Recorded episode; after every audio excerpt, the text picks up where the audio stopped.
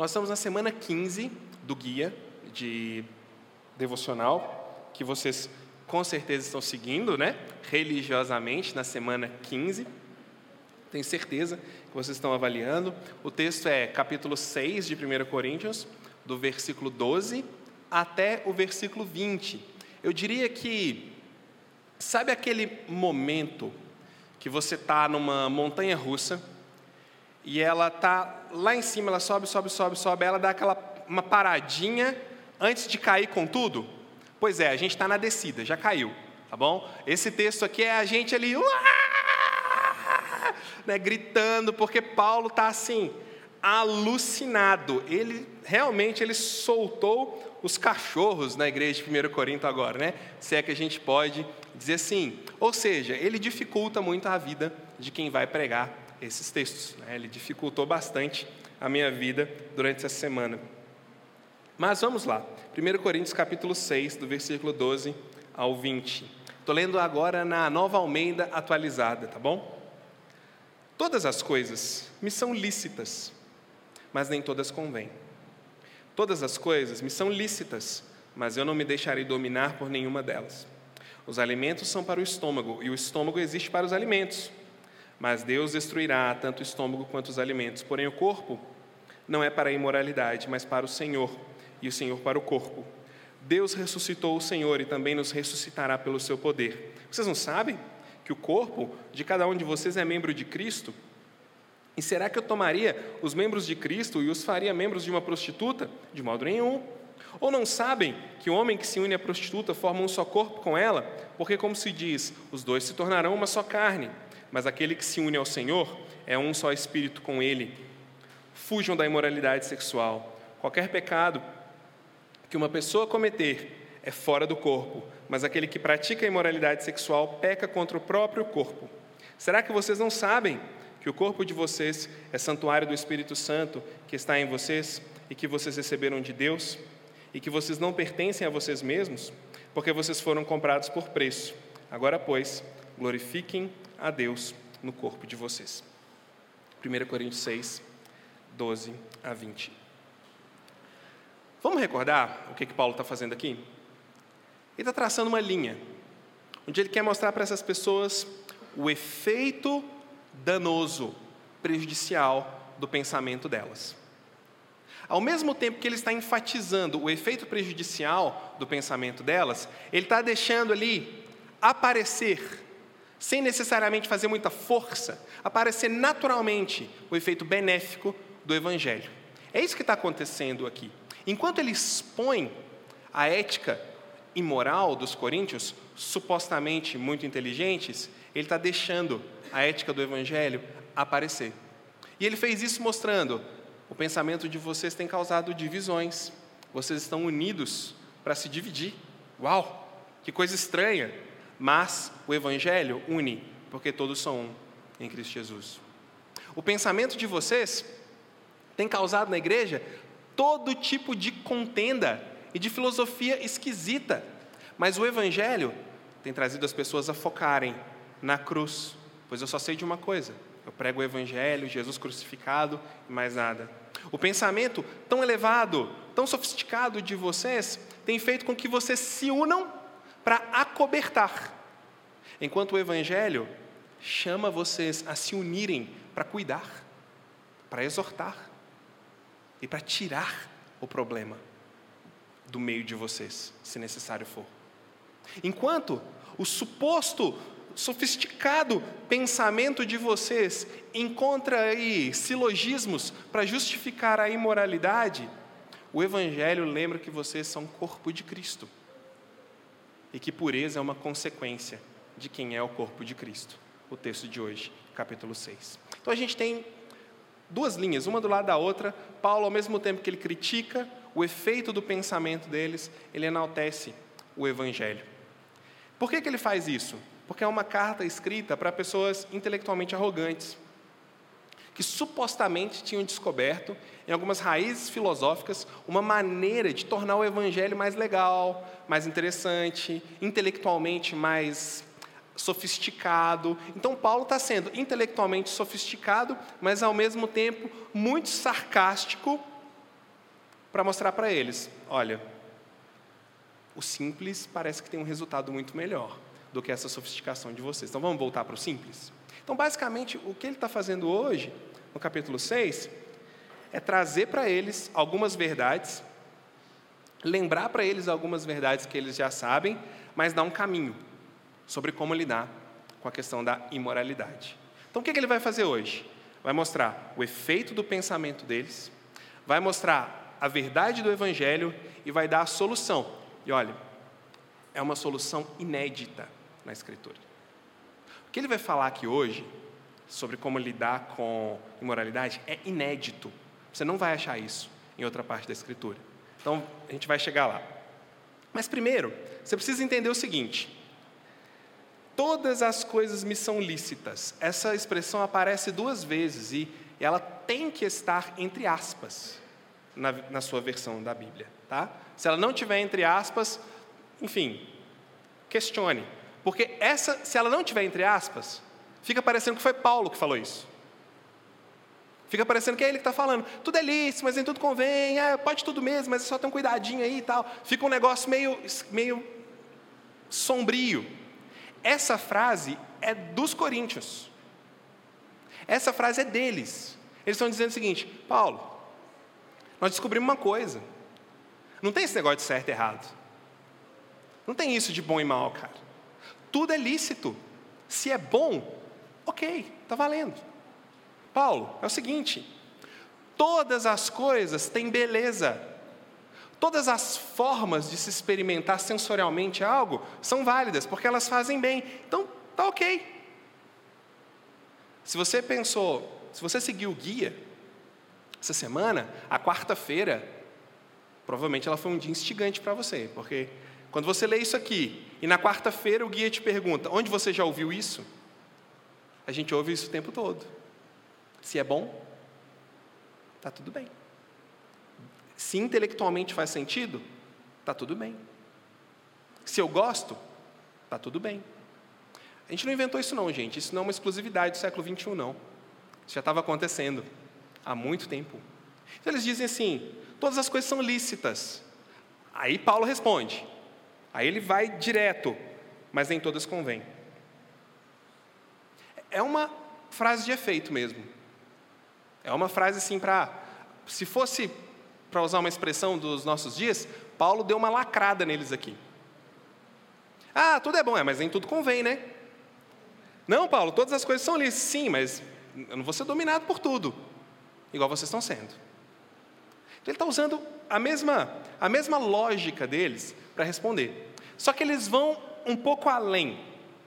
O raciocínio deles é o seguinte: a função de determinada parte do meu corpo justifica a utilização dessa parte ao extremo. Quando eles dizem, o estômago existe para comida, a comida existe para o estômago, então a gente tem que comer o máximo que a gente conseguir. O que eles faziam é pegar esse silogismo e transformar ele em um, em um mote para justificar toda conduta imoral e indecente. É uma maneira de se desviar um pouco ali do, do escrutínio de Paulo para dizer: não, Paulo, a gente só está utilizando para aquilo que foi feito. Não foi feito para isso? A gente só está utilizando. Basicamente, foi nesse nível de argumentação que eles chegaram. Mas isso nasceu onde? Isso nasceu em pessoas acreditando que podiam tornar o evangelho mais legal. Ou oh, isso é uma coisa que a gente tem que parar para pensar. Porque se a gente parar para pensar, a gente vai chegar numa conclusão: o evangelho não é legal. É rude, é brutal, é legal para nós que recebemos de graça. Mas a história do Evangelho é brutal, ela é cruel. Tem sangue, tem morte, tem cruz, tem gente pendurada na cruz, tem gente sangrando. Ela é terrível. E eles queriam dar um ar um pouco mais sofisticado para isso. Queriam, às vezes, até separar o físico do espiritual. É bem possível que existisse isso aqui. Naquela época existiam algumas correntes que diziam o seguinte: olha, eles diziam, esse Jesus aí que morreu na cruz, não é o Jesus verdadeiro, não. Seguinte, Jesus possuiu o corpo desse cara e viveu na terra. Mas na hora da cruz, Jesus largou o corpo dele lá, que é matéria, que não tem valor, e o espírito foi para Deus. Então não foi Jesus que sofreu. E aí o que, que eles diziam? Olha, o nosso espírito está com Deus, o nosso espírito está conectado com Deus, mas o nosso corpo, ah, o nosso corpo é matéria, não tem tanto valor, eu posso fazer o que eu quiser. Então o estômago é para os alimentos, os alimentos é para o estômago, siga a lógica para todas as outras partes. Consequência das ideias na ética, no comportamento deles. Mas Paulo diz o seguinte: olha, o corpo não é para imoralidade, o corpo é para o Senhor, e o Senhor para o corpo. Deus ressuscitou Jesus e nos ressuscitará pelo seu poder. Interessante, porque Paulo responde a eles da seguinte maneira: olha, o estômago é para o alimento, o alimento para o estômago, só que quando você come o alimento, o alimento vira cocô. Mas o seu corpo, ele não vai virar isso. Ele tem um propósito maior para Deus, porque Deus vai ressuscitar ele e você vai precisar dele. É isso que Paulo está falando. Olha, tá bom, vocês estão comendo aí, mas isso vai virar lixo, isso vai passar, isso vai ser destruído. Isso não vai servir para nada, mas o corpo de vocês que vocês estão usando para isso, ele não é só um pedaço de matéria sem sentido. Ele não é só um pedaço de carne sem peso espiritual. O corpo de vocês é algo que Deus vai trazer de volta e vai ressuscitar e vai ter uma utilidade na eternidade, assim como ele ressuscitou Jesus Cristo. Eu acho legal isso porque, gente, Paulo podia ser muito moralista. Ele podia ser muito moralista, ele podia parar, falar: parem de fazer isso. Ah, o estômago é para o alimento, o alimento para o estômago, mas isso não pode não, e pronto. E dá um cinto de castidade para todo mundo. Ele podia fazer isso, mas ele não faz, ele apela a um propósito. Ele diz: Oh, vocês estão tratando o corpo de vocês assim, o corpo de vocês é precioso. Deus tem um propósito para o corpo de vocês que vai além dessa materialidade que vocês estão experimentando agora. Deus tem um propósito eterno. Deus tem um propósito maior para o corpo de vocês. Gente, Paulo apela para a beleza. Paulo apela para a sublimidade de um mistério que a gente nem sabe explicar direito como que vai ser. Daqui até capítulo 15 agora, a gente tem como que uma, uma sombra em cima de tudo que Paulo fala, que é a ressurreição. A gente tem um tom ultra escatológico. Escatológico diz respeito ao fim dos tempos, ao final das coisas, tá? Apocalipse, essas coisas assim. Tem um tom muito escatológico agora, da ressurreição, porque ele está trazendo um sentido. Ele apela, na hora de falar sobre imoralidades, para algo superior. Ele não fica batendo cabeça com eles, brigando, o que pode, o que não pode, o que. Não. O propósito dele vai além desse mundo. O processamento do corpo é diferente do processamento dos alimentos. O corpo terá uma utilidade superior. O corpo terá um engajamento superior. E aí ele chama a atenção deles para isso. Vocês não sabem que o corpo de vocês é corpo de Cristo? Aqui ele, ele apela. Aqui ele dá uma apelada. E assim, eu não consigo fazer um eufemismo suficiente para te explicar. vou ser honesto com você. Ele diz: olha, vocês são o corpo de Cristo. Vocês são. E quando vocês usam esse corpo para práticas imorais, vocês estão colocando o corpo de Jesus na imoralidade. Vocês estão transformando o corpo de Jesus em algo completamente imoral. Vocês não sabem disso? Isso é uma acusação muito grave que ele faz para eles. Ele diz: Vocês não sabem? Ele fala essa expressão seis vezes nesse capítulo. Você não sabe? Você não sabe? É basicamente, gente, um apelo ao que resta de consciência nos Coríntios. Primeiro, há um propósito maior. Segundo, ao conhecimento que eles têm do Evangelho. O corpo de Cristo são vocês. E vocês são responsáveis pela utilização que vocês fazem do corpo de Jesus Cristo. Não só agora, porque isso tem implicações eternas. Que tipo de implicação? Honestamente, ele não fala, a gente não sabe. Mas ele diz num momento assim, de muita seriedade. Não é uma fala solta, não é uma coisa que escapuliu, não é uma coisa assim, irresponsável do Paulo. Num momento de muita seriedade, ele diz: tenham responsabilidade com o corpo de vocês, porque isso reflete na eternidade. Como eu não sei. Se vamos carregar uma marca, uma angústia, uma punição, não faço a menor ideia. Mas é grave o suficiente para Paulo dizer: sejam responsáveis, porque não acaba aqui. Sejam responsáveis, porque vai além. Quando ele apela para essa beleza, ele diz assim, né? Vocês não sabem que são corpo de Cristo?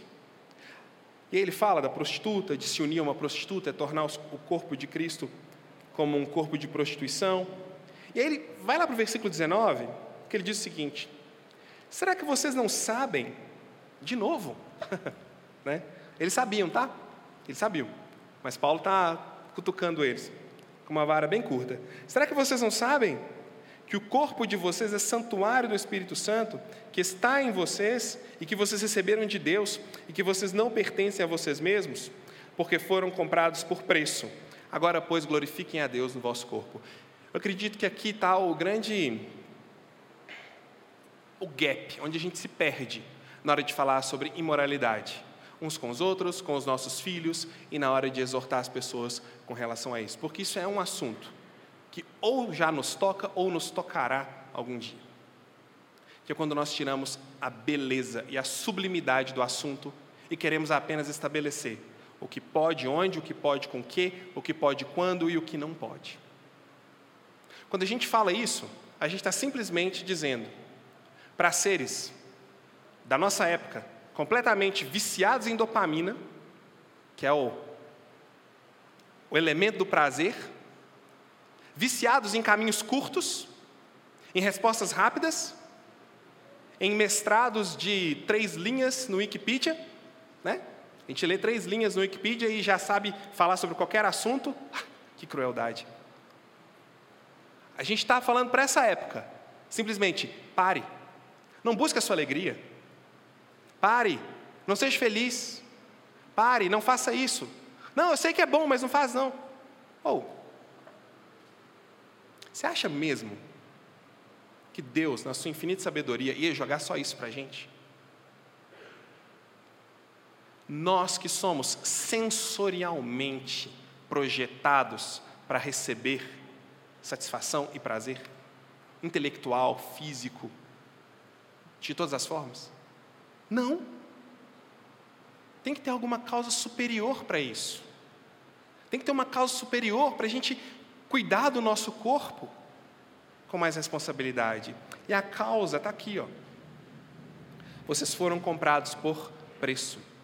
Agora, pois, glorifiquem a Deus no corpo de vocês. Isso aqui tem a ver, gente, com Gênesis. Gênesis capítulo 1. Abre sua Bíblia lá. Gênesis capítulo 1. Deus foi criando as coisas, né? No primeiro dia, luz e trevas, depois céus e mares, depois terra seca, vegetação, lua, estrelas, pássaros, peixes, animais terrestres e, por último, o homem e a mulher. À medida que Deus ia criando as coisas, ele falava: Isso aqui é bom, isso aqui é, muito, isso aqui é bom, isso aqui é bom, aquilo ali é bom também. Quando ele chega lá no final, que ele criou tudo, que ele cria homem e mulher, ó, isso aqui é muito bom. Ficou bem legal. Ficou chique o negócio. Por quê? Porque dentre todas as coisas criadas, todo, todos os materiais da criação, inclusive os vivos, nenhum deles poderia representar plenamente Deus naquele mundo. Os únicos criados à imagem e semelhança de Deus eram homem e mulher. Você pode ver isso no capítulo 1, do versículo 26 em diante. Também disse Deus: façamos o homem à nossa imagem, conforme a nossa semelhança, tenha domínio sobre os peixes do mar, sobre as aves do céu, sobre os animais domésticos, sobre toda a terra e sobre todos os répteis que rastejam pela terra. Criou Deus, pois, homem à sua imagem, a imagem de Deus o criou, homem e mulher os criou. E Deus os abençoou e disse: Sejam fecundos, multiplicai-vos, enchei a terra e sujeitai-a. Dominai sobre os peixes, e ele fala tudo de novo. Ali, na frente de Deus, estavam os dois indivíduos, representantes de toda a raça humana, capazes de representar Deus na terra completamente capazes de representar o amor de Deus, a inteligência, a bondade, a capacidade de relacionamento, a capacidade de olhar um para o outro com afeto, sem maldade, sem vergonha, a capacidade de cuidar um do outro com pureza. Estava ali, homem e mulher, criados sem pecado, à imagem e semelhança de Deus. Mas no capítulo 3 a gente vê que acontece a queda, o pecado. Quando homem e mulher escolhem o caminho mais curto. Quando a serpente diz para eles: Deus disse para que não comam? Ah, Deus não quer dar conhecimento. Deus não quer dar profundidade para vocês. Eu tenho um caminho mais rápido. Você não precisa encontrar com Deus todo dia, na viração do dia. Você não precisa se relacionar com Ele por tempos e tempos para adquirir maturidade e crescimento. Você pode ter tudo agora. Basta que você coma essa fruta que promete crescer como Deus. Nesse momento a comunhão é quebrada. A condição de representar Deus perfeitamente é manchada. O homem não é mais um espelho límpido que reflete Deus, ele é uma imagem borrada agora por causa do pecado. Mas Deus, com tanta misericórdia, com tanta graça, quando vê aquela situação, depois de confrontá-los, olhando para os dois ali, envergonhados, com olhos agora cheios de maldade, porque não conseguem nem ver um ao outro na sua nudez mais. Ao invés de Deus puni-los, ao invés de Deus matá-los, ao invés de Deus dizer não façam isso, não façam aquilo, Deus mata um cordeiro e cobre a vergonha deles. E dá para eles um caminho dá para eles uma direção. Quando Paulo fala lá em 1 Coríntios, capítulo 6, no versículo 19 e 20, vocês foram comprados por preço, agora pois glorifiquem a Deus, ele está apelando para os coríntios da seguinte forma: aconteceu algo para que o corpo, para que a existência material e espiritual de vocês seja refeita. Aconteceu algo para que vocês não sejam mais instintivamente animalescos, buscando exclusivamente o prazer de vocês. Um cordeiro foi morto, o Cristo, para que tudo aquilo para o qual vocês foram criados possa se concretizar. Paulo está dizendo para eles: cuidem dos seus corpos. Sabe por quê? Porque é neles que Deus está reconstruindo a sua própria imagem. Vejam o que vocês fazem com os corpos de vocês, porque é neles que Deus vai, na eternidade, imprimir, de uma vez por todas, a sua imagem e semelhança. Que motivo precioso Deus dá para eles, Paulo dá para eles, sem dizer o que pode e o que não pode. Sabe por quê? Porque o que pode e o que não pode, a gente já nasce sabendo, a nossa consciência moral está em nós, Deus plantou em nós uma lei moral. Quando algo está errado, quando algo não está bom, alguma coisa dentro de nós nos acusa. Diga lá quando são cristãos. Paulo diz em Romanos que tem o próprio Espírito de Deus testificando com o Espírito deles que eles são filhos de Deus. Então por que ele não fala o que pode e o que não pode? Porque eles já sabiam. Não precisava. Se eles não soubessem, eles não estavam tentando justificar. Se fosse super tranquilo, eles não estavam tentando argumentar com Paulo para achar uma desculpa. Eles sabiam. Mas Paulo dá um motivo mais elevado. É nesse corpo que Deus vai reconstruir a imagem dele.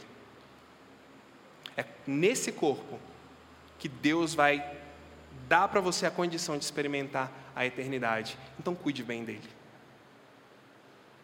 Então tenha cuidado em como você usa o seu corpo. Volta para 1 Coríntios,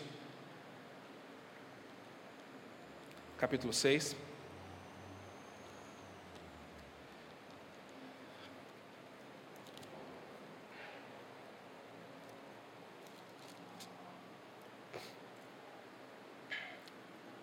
Então, como Paulo orienta os coríntios a lidarem com seus corpos num contexto de ampla imoralidade? Ele chama eles a olharem a um propósito superior. Ele chama eles a pensarem que o corpo deles será utilizado para propósitos muito mais sublimes, e que eles deveriam se concentrar na imagem de Cristo que estava sendo formada neles. Mas Paulo agora vai dar uma dica bem mais prática sobre como lidar. E é aqui que, que eu acho legal, porque é aqui que a gente vai ter uma coisa inédita na Escritura, até aqui. Uma orientação inédita. Na Escritura, a Bíblia não diz para a gente fugir nem do diabo, você sabia? Diz: resiste ao diabo e ele foge de vocês. Em nenhum outro texto você tem orientação para fugir de alguma coisa. Foge de um lobisomem, foge. De, não, não, tem, não tem esse negócio. Não existe uma orientação para fugir de alguma coisa, exceto disso aqui. Ele está sendo bem prático. E ele diz no versículo 18: Fujam da impureza. Você não vai achar isso em outra parte. Ele dá um propósito superior. Só que ele traz um propósito tão superior e eterno, metafísico, transcendente, porque a tentação que eles estavam enfrentando era igualmente grande, significativa, real, forte. Ele lembra e dá a dica. Lembra o que, que vai ser feito com o seu corpo. Ele vai ser usado na eternidade. Mas na hora da tentação, corre, foge. Acho que ele faz eco aqui as palavras de Jesus em Mateus, que diz assim: o espírito está pronto, mas a carne é fraca. Aqui tem uma orientação prática para nós também. Olha, não tem uma filosofia, uma ideia, um ensino, um pensamento, um mantra forte o suficiente para que a gente vença os nossos desejos físicos.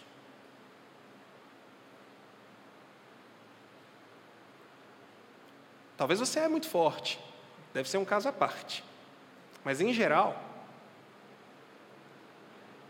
Paulo está mostrando para eles: vocês têm as ideias, lembra disso, lembra daqui, lembra do propósito, lembra que o corpo precisa ser usado, lembra disso. Mas aqui, corre, foge, toma as providências para não se colocar em uma situação onde você possa ser tentado e você venha cair. Aquele, porém, que está em pé, veja que não caia. Acho que isso nunca foi tão, tão necessário para nós. O apelo para a nossa atenção com relação à imoralidade, ele é gigantesco. Para nós adultos, para as nossas crianças, para todos, em todos os lugares, o tempo todo. Olha só, a pessoa vai vender Jeep 4x4. O que, que ele coloca? Uma pessoa seminua. Vai vender calça jeans. Quem que aparece na propaganda? Uma pessoa sem calça. Físico, físico, dopamina o tempo todo para nos seduzir, para nos prender. Olha, isso a neurociência diz. A imoralidade é tão escravizadora que ela é considerada pelos incrédulos e ateus como um câncer da alma. Tão escravizadora que aqueles que não amam Jesus dizem que ela é um câncer da alma. O apelo para a imoralidade no nosso cérebro, especificamente a pornografia, por exemplo, ele mexe com a mesma área do nosso cérebro que os viciados em heroína sentem tocada quando eles estão na sua ânsia por mais droga. Não é Paulo que está dizendo. São pessoas incrédulas, a neurociência está dizendo. Lá atrás, Paulo já sabia disso, que o apelo é tão forte que a gente precisa correr. Quando ele fala correr, eu acho que é como José do Egito. Você lembra a história de José do Egito? Gênesis capítulo 39, José na casa de Potifar. Vou contar para você brevemente. José estava numa circunstância onde ele estava sendo colocado à prova. Uma pessoa focalizou nele como alguém bem bonitão, bem atraente, e estava tentando seduzi-lo, a tal ponto de colocá-lo contra a parede, de pressioná-lo a tal ponto onde ele estava entre a cruz e a espada, literalmente, e ele foge, e ele corre. O que ecoa para nós hoje é: nós temos um motivo belo o suficiente para fugir. Acho que isso é o que deve ecoar para nós cristãos. Não que a gente pode isso, pode aquilo. Deixa eu contar para você uma coisa. Eu cresci ouvindo esse texto sobre essa coisa da imoralidade e eu era super vigiado sobre isso. Oh, cuida do seu corpo, cuida do seu corpo. Deus está vendo, não pode não, não pode isso, pode aquilo. Teve uma vez, de tão rigoroso que era, eu e, a Thaís, a gente era namorado ainda, estava num evento da igreja, e aí na frente do meu pastor, eu dei um beijo nela, um selinho nela. Na semana seguinte, no seminário, o diretor me chamou na sala dele e disse assim: Olha, você não pode não. Ou você muda ou você pode ir embora, está expulso do seminário. Vou falar para vocês, eu acho que os namorados da nossa igreja, eles precisam ter um pouco mais de cuidado e retroceder um pouco, de verdade. Mas também não precisa ser igual o diretor do meu seminário. Né? Não precisa ser assim também. Não adiantou de nada, eu só tinha medo. Eu morava no seminário, eu acordava de madrugada, eu morava no depósito do seminário, vou contar isso para vocês rapidinho. Eu acordava de madrugada, suando frio, apavorado, sonhando que alguém tinha esquecido eu e a Thaís trancados dentro do seminário. E eles iam achar que a gente tinha feito alguma coisa eu seria expulso do seminário. Paulo não faz isso com as pessoas. Ele é mais honesto. Ele é mais sublime. Ele diz: existe um propósito muito maior do que permanecer num seminário, do que manter uma reputação, do que ter um, um, um, uma postura assim, assim, assim. Tem, tem uma coisa muito melhor, gente. O corpo de vocês é mais do que isso é mais do que desejo, é mais do que hormônios, é mais do que vontades. O corpo de vocês é onde Jesus vai colocar completamente a imagem dele. Glorifiquem a Deus no vosso corpo. Pensando agora de um jeito mais amplo no, no espectro de Paulo, a gente tem algumas coisas aqui, e eu já estou finalizando, de verdade já estou finalizando, que é o seguinte: primeiro, sim, temos um motivo sublime o suficiente para correr. Ok. Mas temos também um convite para abandonar determinadas práticas e experimentar sublimidade de um propósito superior. Percebe uma coisa? Paulo até cita o que eles faziam. Paulo até enfatiza que aquilo não é correto. Mas Paulo não está botando o dedo na cara de ninguém. Ele não está acusando eles, você é o imundo, pecador, você vai para o inferno. Não, ele está dizendo, aqui, vamos viver sublimidade. Tudo é lícito? É, mas não vamos ser dominados por tudo, não, né? Tudo é lícito? Pois é, mas será que está te dominando? Larga a mão disso, eu te apresento um caminho superior. Vocês foram comprados por um preço, alguém pagou caro por vocês. Outra coisa que essa expressão traz. Quem é o louco que paga caro por algo que não vale nada?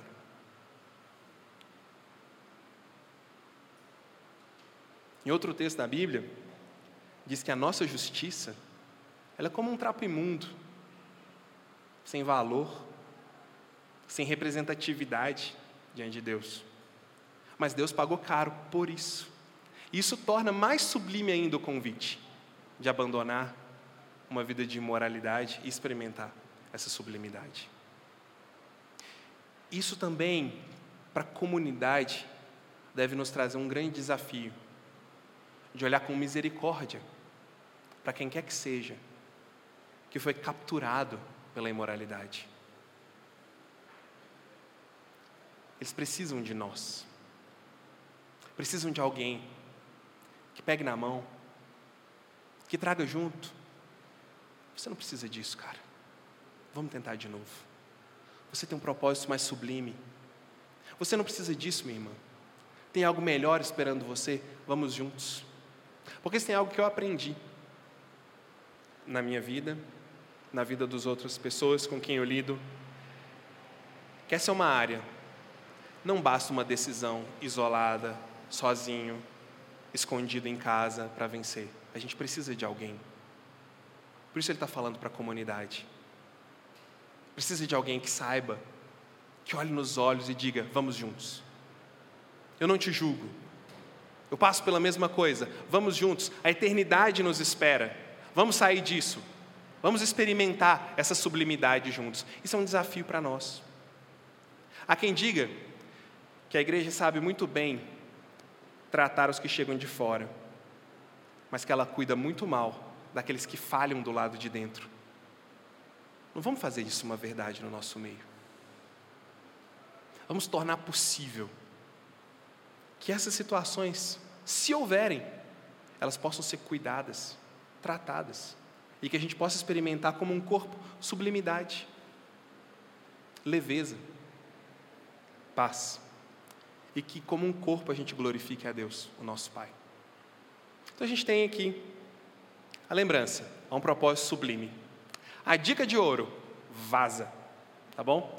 E o convite especial, venha, vamos vencer juntos. É de mãos dadas que a gente vence isso, como um corpo. Essa é a dica de Paulo. Eu acho que essa é a reflexão para nós hoje. Eu acho que está suficiente. A gente tem material suficiente para pensar. Vocês, pais, têm material suficiente para conversar com seus filhos. Eles são e serão cada vez mais assediados por isso. Não escondam essa realidade deles. Eles precisam ouvir isso de vocês, para que a gente possa se cuidar como comunidade. Tá bom? Vamos orar? Ó Deus, ó sublimidade da riqueza, do chamado, da beleza de Cristo.